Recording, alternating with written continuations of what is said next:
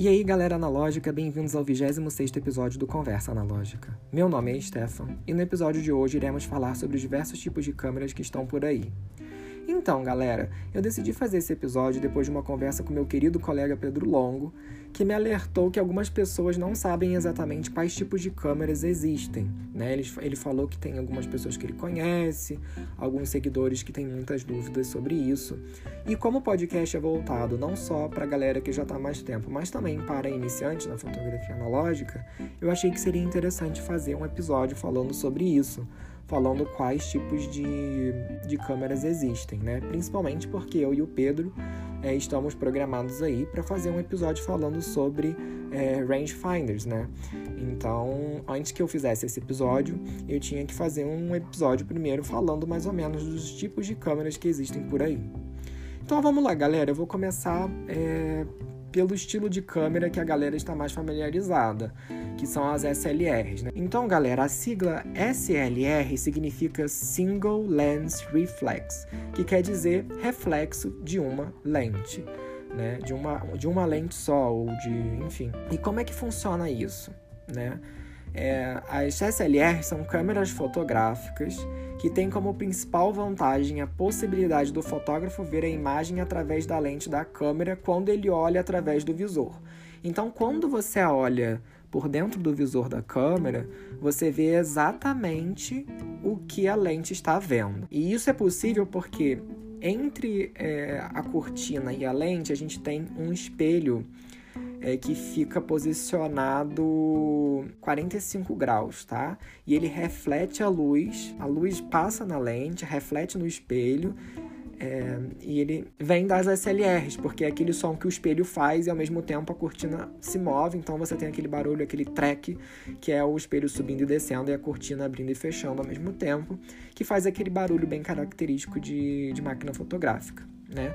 Então isso é uma SLR, né? São as câmeras que a galera está mais acostumados a ver, né? Que são as Canon, as Nikons, as Pentax, as Olympus, enfim, várias outras câmeras, né? E, e as SLR são muito fáceis de se identificar. Normalmente elas são câmeras que têm um ângulo horizontal e tem tipo um triângulo no meio, que é onde fica o visor, né? Onde tem o, o, o prisma que é, a luz passa pela, pelo espelho, do espelho vai para o prisma e do prisma para o visor que você vai olhar. Então ela é bem fácil de ser identificada. Normalmente a gente olha para as SLRs e já identifica como câmera profissional. Né? E essa é a câmera que a galera está mais acostumada a ver, né? Então são N marcas que têm SLRs, né? Como eu disse, Canon, Nikon, Pentax. A Pentax tem a Pentax 67, que é uma SLR para médio formato. Tem as práticas, tem as exactas, tem. É, enfim, uma variedade enorme, até Contax tem, é, um, Roley também tem, enfim, tem várias, várias marcas, é, Yashica, enfim. Até a Hasselblad é uma SLR porque ela possui um espelho que passa pela lente, você consegue ver pelo despolido é aquela imagem que passa pelo espelho. Então, até a Hasselblad é considerada uma SLR, por exemplo, tá? E a principal vantagem dessa, desse estilo de câmera é que você possui é, um foco e uma imagem mais precisa, é, né? Você consegue ver exatamente aquilo que a lente está vendo. Então, você vai ter exatamente aquilo que você visualizou, tá? Logo em seguida, a gente tem as TLRs, que significam Twin Lens Reflex, que significa reflexo de lentes irmãs, reflexo de lentes gêmeas, na verdade, tá? E a câmera TLR, ela é muito semelhante a uma SLR, né? E as mais famosas aí, que a gente fala em TLR, a gente já logo pensa em Rolleiflex, né? É, e elas são bem semelhantes a uma SLR, mas elas utilizam duas lentes. E tal como a SLR, a câmera usa um espelho para refletir a imagem do objeto para o visor. Mas ao contrário das SLRs, galera, a TLR usa um espelho que não se move, pois a segunda lente é usada apenas para a imagem, né, que vai para o visor, enquanto a outra é utilizada para a exposição do filme. E as lentes podem ser intermutáveis, saindo sempre em simultâneo. Né? Então, o que, que acontece? A lente de cima reflete a luz num espelho fixo pro despolido, né? E aí você olha em waist level, né, em, em, nível da cintura, você olha você consegue ver a imagem e por ali você faz o foco. Já a lente de baixo vai, vai é acoplada ao obturador e você, de acordo com a velocidade, vai expor o filme e a imagem vai conseguir capturar a sua foto, tá? Aí, como eu falei que as lentes são intermutáveis e elas saem sempre em simultâneo, é porque elas estão acopladas assim, estão é, acopladas não, né? No caso, eles elas estão posicionadas uma acima da outra e, e consequentemente acopladas em um, em um eixo só, né? Então, conforme você faz o foco da, da lente que você vê a imagem pelo espelho, você está fazendo o foco da lente de baixo também que vai fotografar. Então, as duas se movem simultaneamente, né? Para você ter a focagem exatamente igual e simultânea. Tá? A única desvantagem é que, dependendo do objeto e o objeto estando muito próximo, da lente de baixo, você vai ter um, uma coisa chamada efeito parallax, que você não vai ter exatamente aquilo que você está é, enquadrando, né? Pelas lentes estarem é, uma acima da outra, né? Então, se você tiver uma, uma distância muito próxima do objeto que a ser fotografado, você vai é, sofrer um pouquinho com efeito parallax, causando aí uma diferença naquilo que você viu pelo visor, tá? Mas existem várias formas de corrigir isso, inclusive a Rolleiflex tem um acessório chamado Rolleinar, que permite distância fo distâncias focais menores, né? E um dos acessórios que vem junto é o Rolei Parkel, que ele ajuda nesse efeito parallax aí, principalmente para objetos mais próximos. Então, de TLR, a gente tem as famosas é, Flex, Rolei Cord. A gente tem as Superbs da Voigtlander. A gente tem algumas outras da Voigtlander também, mais antigas. A gente tem as Yashicas Match, as Yashicas G, as Yashicas 124. A gente tem as Minoltas Autoacorde, a gente tem a Mamiya. Enfim, a gente tem várias outras câmeras é, TLR. A gente tem a Seagull, que é uma, uma marca é, chinesa também. A gente tem. É, a, ai meu Deus, tem uma da República Tcheca também, que agora. Flexarete, lembrei. A gente tem. Que eu me lembro agora. Essas. Tem algumas americanas também, se eu não me engano, a Kodak mesmo tem uma Reflex também, que eu não me lembro o nome. Mas aí a gente tem uma grande variedade de TLRs também tá? E em seguida, a gente vem para o outro estilo de câmera chamado de viewfinder. E a viewfinder são câmeras que são bem populares, por assim dizer, principalmente em câmeras mais compactas e em câmeras mais antigas de fole, por exemplo. Tá, galera? As câmeras viewfinders possuem um viewfinder, que é o visor, né, que você faz para enquadrar a imagem, né, paralelamente à lente, né? E, e, e, por, e por conta disso, pode resultar numa imagem um pouco diferente do que a lente está capturando, tá? Exatamente porque o, o viewfinder não está na mesma direção da lente, então aí você pode ter uma diferençazinha aí no que você está fotografando. E normalmente essas câmeras de viewfinder, quando eles não têm foco automático, como é o caso das saboneteiras, por exemplo, o foco normalmente é feito por zona, tá, galera? Por quê? O que, que acontece? Viewfinder é só um elemento ótico que você vai olhar e vai enquadrar a sua foto. Mas a lente você vai ter que sempre parar para estudar o foco, quando for foco por zona, né? Dependendo da abertura que você está usando, da distância, você vai calcular ali e vai colocar a metragem ali para estar tá em foco na hora que você for bater e torcer para estar tá focado.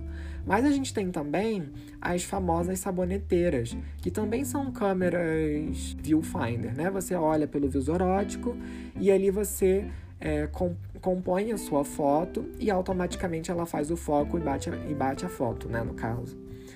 E a gente tem as, as saboneteiras Zoom, que ela vai te dar ali no, no, no viewfinder uma, uma diferença de proximidade só, mas ali você não consegue conferir o foco porque o foco também é automático. Tanto é que às vezes numa saboneteira nem sempre o componente ótico ali consegue fazer o foco automaticamente correto e aí acaba você tendo uma diferença, um, um desfoque ali na imagem final, né? Mas é normal, natural, né? E as viewfinders são muito comuns, como eu falei, em câmeras compactas, saboneteiras, que são as mais populares. A gente tem a Rolei 35, por exemplo, que é uma viewfinder e foco por zona. A gente tem a, as queridinhas Olympus Trip 35, que também são câmeras viewfinder, por foco por zona. A gente tem, deixa eu ver outras. Algumas câmeras de fole, por exemplo, que não possuem telêmetro, algumas antigas, Agfa, enfim. Foco, é, câmeras viewfinder são uma das mais populares que tem por aí, tá? É, e logo em seguida, a gente tem as rangefinders, né? Que são as queridinhas dos fotógrafos de rua, tá? Por quê, né? Vou, antes da gente começar, eu vou até já explicar o porquê que são queridinhas da galera que faz fotografia de rua. Elas são queridinhas da galera que fazem fotografia de rua, porque são câmeras normalmente é, silenciosas, que não é aquele trambolhão de SLR, por exemplo, enfim. Então elas são queridinhas da galera que faz fotografia de rua, tá? E as rangefinders são câmeras sem espelho, tá, galera? É, e elas usam um método de focagem diferente chamado de telêmetro, tá? Ou telemetria, no caso. Então, o que, que acontece? A rangefinder tem um sistema semelhante à viewfinder, você vai ter um visor e nesse visor, né, no caso o viewfinder, vai ter acoplado um telêmetro, né? É, que ele funciona da seguinte maneira: o telêmetro mostra duas imagens sobrepostas do assunto. Né? Então, se você está olhando para uma montanha, você vai ver duas montanhas, tá? Isso quer dizer que está fora de foco. E quando você vai mexendo na lente, a montanha vai se juntando até ela se formar uma. E quando ela se junta e forma uma, quer dizer que está em foco, né? É, e aí, ao alinhar as imagens, a distância ou o alcance do objeto pode ser calculado graças ao efeito de paralaxe. E aí você pode ter o, o foco perfeito e disparar o obturador e garantir sua foto em foco. É assim que funciona mais ou menos uma rangefinder. E aí a gente vai ter algumas divergências. Por quê? As rangefinders mais antigas, o telêmetro exigia que o fotógrafo focalizasse a lente e a localizasse com duas ações separadas. O que, que acontece? Isso acontece muito, por exemplo, com as Leicas mais antigas, que tem dois visores, um visor do telêmetro e um visor do viewfinder. Então isso funciona da seguinte maneira: você olha pelo visor do telêmetro, foca, você mexe lá no foco da lente até as imagens se juntarem, depois você olha no outro visor, que é o visor do viewfinder, que você olha e, e compõe a sua foto, e aí você em seguida bate a sua foto e é só alegria. Porém, nas câmeras mais modernas, você tem um visor acoplado, um viewfinder junto com o telêmetro. Tá? Isso acontece com algumas câmeras mais modernas, algumas Leicas 3B, não, 3F, alguma coisa assim. São dois visores, mas eles são visores juntos e você pode visualizar de olhos abertos e conseguir ver os dois e facilitar um pouquinho aí é, né, na agilidade é, do foco. Então, isso é bem interessante, né? E outra curiosidade legal é que a Rolleiflex, que é uma TLR, existe um acessório chamado Rolleimeter, que é um telêmetro para Rolleiflex. Então você pode transformar a Rolleiflex em uma câmera rangefinder, tá, galera? Isso é muito interessante. Eu tenho esse é, esse acessório e a engenharia por trás é incrível, mas isso fica de assunto para um próximo episódio. Mas aí as rangefinders a gente tem as queridinhas da galera, né? O supra-sumo da fotografia, que são as Leicas, que usam telêmetros até hoje. A gente tem Leicas SLRs, mas, a, mas o carro-chefe da Leica é, é câmera rangefinder né? A gente tem as Contax, a gente tem a Canon P, a gente tem as Zorks, as Zork 1, Zork 2, Zork 3, 4. É, a gente tem as Contax, as Feeds, que são soviéticas, assim como as Zork. É, é, a gente tem algumas da, da Fortlander, talvez. É, enfim. As Zeiss tem a Contax, no caso, né? Deixa eu ver se tem mais alguma japonesa. Eu acredito que a Nikon também tem algum modelo rangefinder. Mas é isso, galera. É, são essas câmeras aí. É, no próximo episódio, eu e o Pedro Longo provavelmente vamos falar mais especificamente sobre as rangefinders, como a gente se está se adaptando a esse tipo de câmera, né? Porque quem está acostumado com SLR TLR, quando pega uma rangefinder fica um pouco perdido, porque são estilos de câmeras um pouco diferentes. E a gente provavelmente vai falar sobre, eu em específico da minha Leica 3A de 1935 e o Pedro também da sua Contax, também dessa mesma era, né? Da década década de 30 40. E a gente vai falar um pouquinho como é que funciona, o que, que quais são as vantagens e as desvantagens de câmeras desse estilo. E o que é interessante, galera, é que as rangefinders elas também usam cortina, tá? Então você tem aquele barulho também meio parecido com as SLRs, mas não é o barulho da, do espelho se movimentando e sim da cortina, tá? Então é isso, galera. Eu espero que eu tenha esclarecido de uma forma resumida esses tipos de, de câmeras que existem por aí né? Espero que tenha ajudado vocês. Ah, e a gente, eu esqueci de falar, eu tô vendo aqui o roteiro, mas acabei esquecendo de colocar, mas eu vou aproveitar que eu já tô aqui. E a gente tem é, as câmeras instantâneas, né? Que são as Instax e as Polaroids é, que a gente. Isso é uma polêmica, principalmente na comunidade analógica, que a gente. A galera fica falando que não é analógica e tem gente que fala que é analógica, mas a minha opinião é de que é, elas fazem parte sim das fotogra de fotografia analógica, porque elas usam um, não é um filme exatamente, mas sim um papel fotográfico sensível à luz, e isso para mim, na minha opinião, eu já considero como fotografia analógica, né? Porque não deixa de ser fotografia química. E aí, nesse caso, nas instantâneas, a gente tem é, câmeras normalmente como viewfinders, né, galera, com foco fixo, né? Então acho que as instantâneas também entram na, na categoria de viewfinder. E eu tava editando já o episódio, fazendo o finalzinho do episódio, eu acabei lembrando que eu deixei de fora as câmeras de grande formato. Apesar de que as, as, as SLRs normalmente são é, câmeras de filme de 135mm, as TLRs normalmente são câmeras de é, 120mm, as, as Rolleiflex, por exemplo, possuem acessórios chamados Rolleikin, que transformam elas em câmeras de, de 135mm também, né? Então a gente pode considerar que as TLRs também têm modelos, entre aspas, de 135mm por causa do acessório da Rollei. Mas aí eu acabei esquecendo de falar um pouco sobre as câmeras de formato grande, né? As câmeras de formato grande são um pouquinho mais complicadas porque eu não tenho muita experiência e eu não sei exatamente é, qual tipo exato de é, que essas câmeras fazem parte. Mas pelo que eu andei olhando, as câmeras de grande formato elas possuem um fole, né? E no final desse fole a gente tem é uma, uma chapa de vidro, né? Onde você encosta a, a placa onde fica o filme, né? No caso. E na outra ponta do fole a gente tem a lente. E aí você colocando aquele pano por cima da sua cabeça, você consegue ver é, e abrindo a, a, proteção da lente, você consegue ver é, a imagem como se fosse um despolido enorme, né? Por isso que você tem que colocar até o pano para você conseguir ver a imagem e a partir dali você faz o foco, né? E aí você vai ver a imagem de cabeça para baixo, porque a lente você ela passa a imagem de cabeça para baixo, então fica meio difícil da gente falar é, exatamente qual estilo de câmera as câmeras de grande formato se encaixam, né? Então, eu só estou dizendo mais ou menos como é que funciona para o episódio ficar completo e a galera falar assim: ah, mas você esqueceu das câmeras de grande formato, né?